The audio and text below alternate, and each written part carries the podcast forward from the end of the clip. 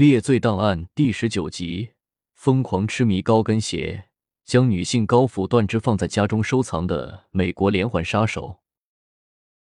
男性对女性的爱恋分为很多种，有的是真正的关心和关爱，有的是对精神的欣赏和爱慕，但在其中也有特别的，让人感到不安的。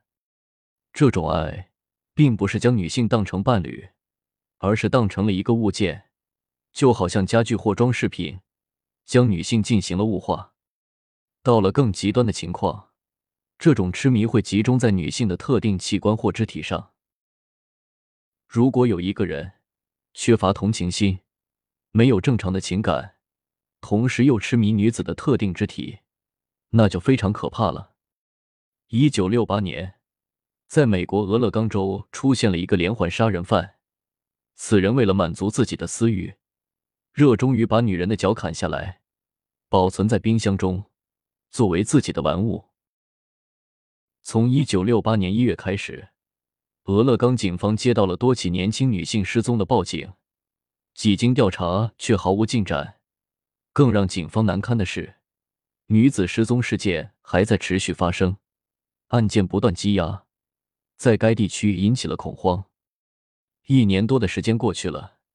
更多的女性凭空失踪，她们有的是去和母亲共进午餐，有的在给男朋友挑选生日礼物，有的是家庭聚餐结束后返回住处，在路上就莫名其妙失去踪迹，不知下落。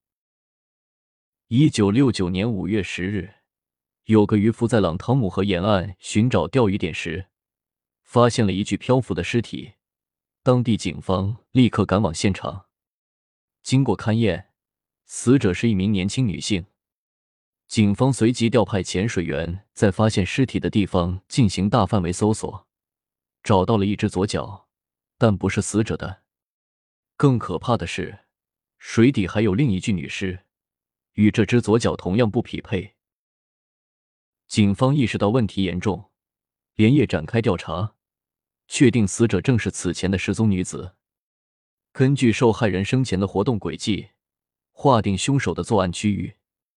警方判断，附近几所高校的女学生是高危人群，凶手很可能会再次作案。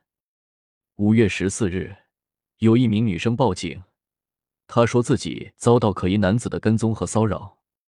警方让该女生将对方骗至宿舍内，提前埋伏好的警员立刻控制住该男子，随后搜查了他的家。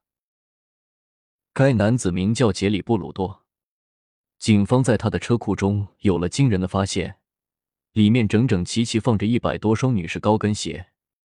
不仅如此，布鲁多相册中的照片更加令人毛骨悚然。照片拍摄的是已经死去的女尸，悬吊在半空，脚上穿着细高跟鞋。布鲁多被称为恋足癖杀手或恋鞋癖杀手。他的作案模式是劫持年轻女子到家中，将其勒死，然后脱掉受害者的衣物，让尸体呈站立姿势悬吊在车库顶的滑轮上。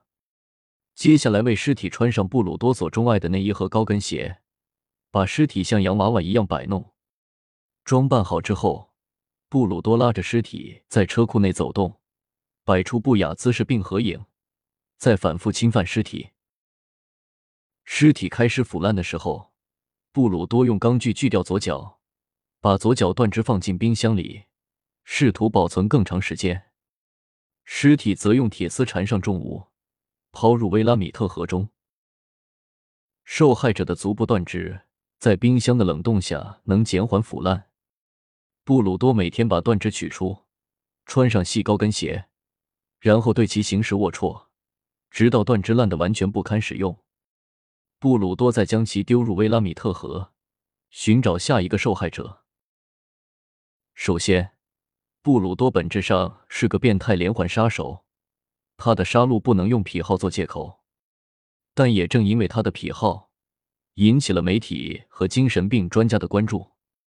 现在，让细荣雄带着大家回溯布鲁多的童年，看看一个恋足癖杀手的内心欲望是如何产生，又如何从幻想变成杀人。布鲁多出生的时候，妈妈不喜欢他，甚至很讨厌他。妈妈一直想要个女孩，可看到新生儿是个男的，大失所望。在布鲁多还是婴儿的时候，妈妈就从来不抱他，也不把他放在婴儿用的椅子上。小婴儿布鲁多每天只能在地上爬，眼里唯一能看见的东西就是妈妈的双脚。布鲁多说，他一生下来就迷恋女人的脚，尤其是穿着高跟鞋的脚。五岁的时候，布鲁多在垃圾箱里翻到了一只女士高跟鞋，高兴万分，爱不释手。他童年的玩具就是这只高跟鞋。小学一年级。布鲁多还偷走了女老师的高跟鞋，藏在书包里。到了十几岁，布鲁多对高跟鞋的痴迷开始带有攻击性。他在路上看见有女士穿着漂亮的高跟鞋，就会从背后将受害人推倒，把高跟鞋抢走。二十二岁时，布鲁多和十七岁的女孩达西结婚。布鲁多命令达西做家务时必须光着身子。穿细高跟鞋，倘若仅仅止于此，这都只是布鲁多的癖好。可是布鲁多童年遭受了母亲的排斥和压制，缺乏家庭教育，没有同情心，也不知道珍爱女性。他从小就把高跟鞋当玩具，女人对他来说也不过是玩具而已。他没有一个正常人该有的情感，不知道生命的宝贵。一九六八年，年轻漂亮的琳达·斯劳森轻轻的敲了敲布鲁多的房门。他是一名百科全书推销员，正在为自己的生活而努力拼搏。布鲁多开门后，一眼就注意到了琳达穿着细高跟鞋，鬼使神差之下，将琳达骗到了地下室，把她勒死。这位不幸的姑娘成了布鲁多的第一个受害者。布鲁多后来供述称，杀害琳达完全是临时起意，但他尝到了甜头，后面的变态杀戮是完全有计划、有预谋的。他对生命的逝去毫无感觉，女人的脚趾是他的玩物。案发后，在监狱关押期间，布鲁多还经常给鞋业公司写信索要女鞋商品目录，在他的牢房内有成堆的女鞋目录和高跟鞋广告画。